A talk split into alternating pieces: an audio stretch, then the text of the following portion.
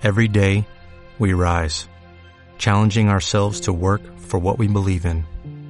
At U.S. Border Patrol, protecting our borders is more than a job, it's a calling. Agents answer the call, working together to keep our country and communities safe.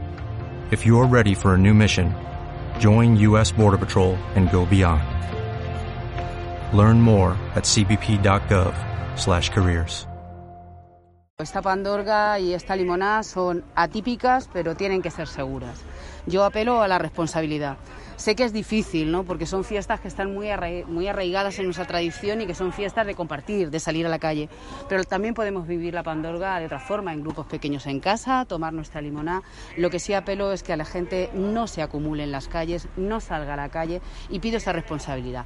No obstante, si esa responsabilidad no se llevase a cabo, hemos tenido una Junta de Seguridad, el concejal de Seguridad creo que mañana o pasado informará de todas las medidas en concreto que se van a tomar y sí digo que la policía, tanto nacional como local, actuarán con contundencia.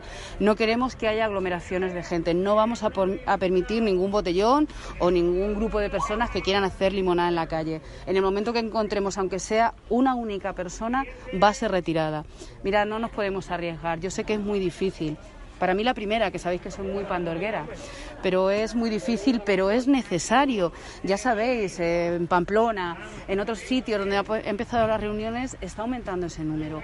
Y si es un golpe para la hostelería, que la pandorga y la feria no se pueda realizar, sería un golpe mayor para toda la economía que tuviésemos que volver a un confinamiento. Eso sería eh, muy duro para nuestra ciudad. Por lo tanto, primero, apelar a esa responsabilidad, que los vecinos y vecinas de Ciudad Real lo están siendo. Sabéis que hemos salido en algún ranking hasta de las ciudades que más utilizan la mascarilla.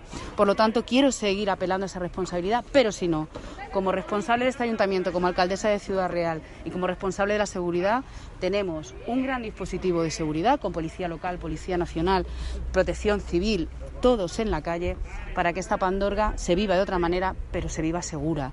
Por lo tanto, ese es el llamamiento que quería, que quería hacer.